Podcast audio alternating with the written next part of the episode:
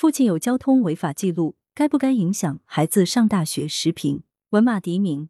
近日，重庆市民易先生遇到一件麻烦事儿，他接到考上了航空学院儿子的电话，说易先生的征信有问题，影响了他上大学。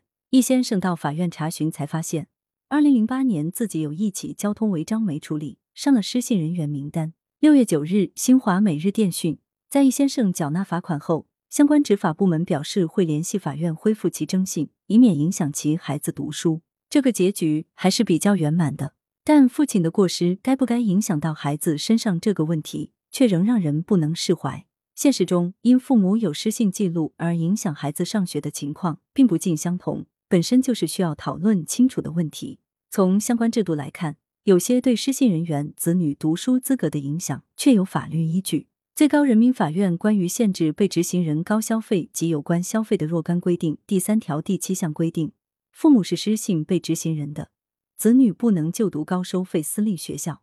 这种影响实际上并不影响失信人员子女接受教育的权利，而是对失信人员为子女谋求高消费教育行为的限制，主要是限制其消费行为，而不是限制其子女受教育的权利。因为其子女在普通公立学校接受义务教育或其他基本教育的权利资格，并不在被执行人员消费行为限制规定之中。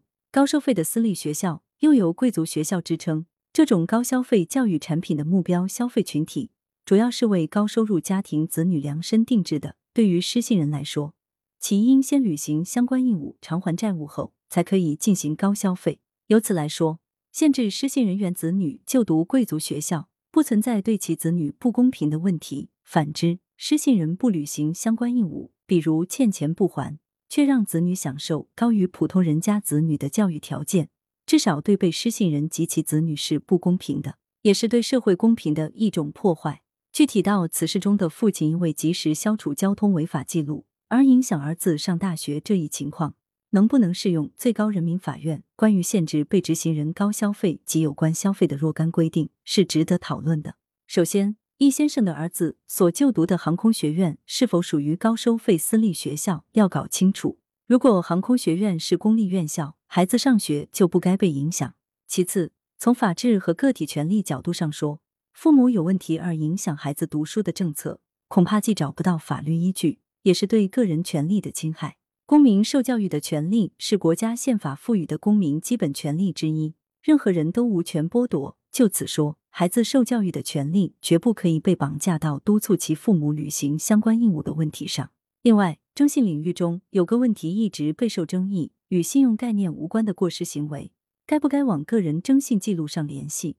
以此事来说，驾驶人未及时消除交通违法记录，实际上与诚信扯不上太大的关系。不是任何过失行为都可以纳入征信管理范畴的，征信不该成为一个箩筐。